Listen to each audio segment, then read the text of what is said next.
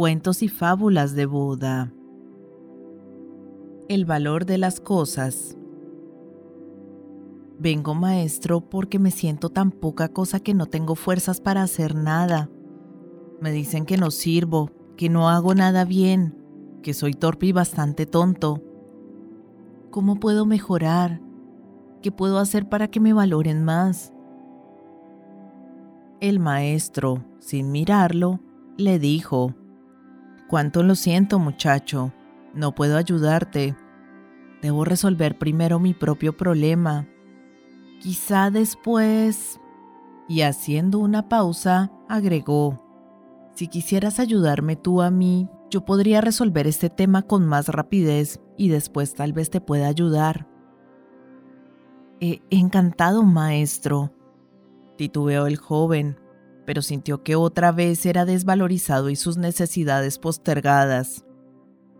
Bien, asintió el maestro. Se quitó un anillo que llevaba en el dedo pequeño de la mano izquierda y dándoselo al muchacho, agregó, Toma el caballo que está allí afuera y cabalga hasta el mercado. Debo vender este anillo porque tengo que pagar una deuda.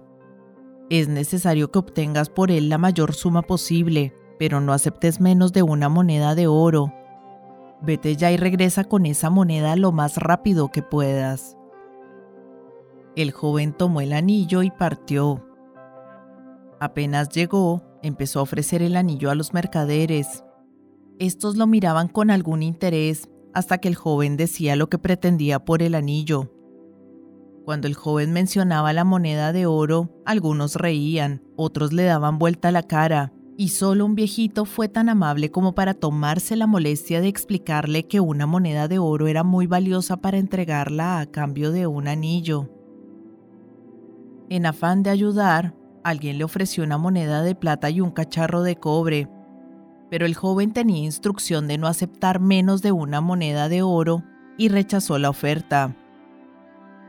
Después de ofrecer su joya a toda persona que se encontraba en el mercado, más de 100 personas, y abatido por su fracaso montó su caballo y regresó.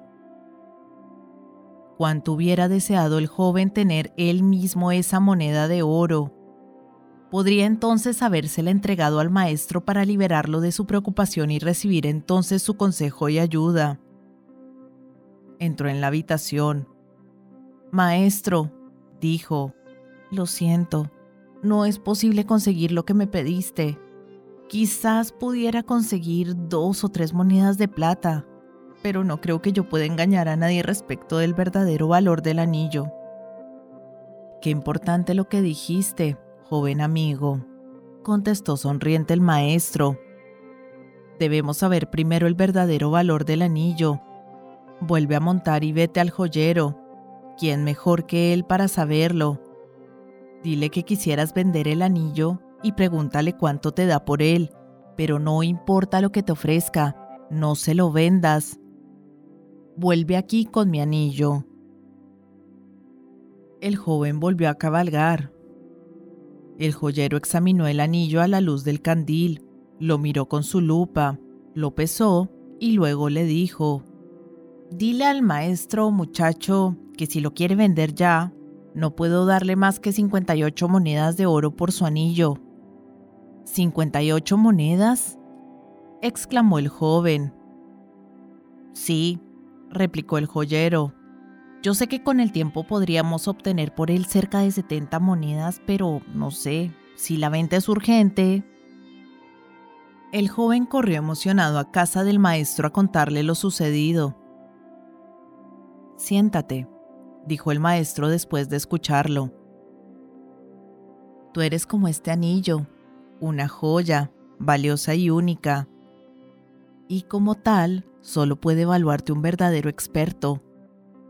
¿Qué haces por la vida pretendiendo que cualquiera descubra tu verdadero valor? Y diciendo esto, volvió a ponerse el anillo en el dedo pequeño de su mano izquierda.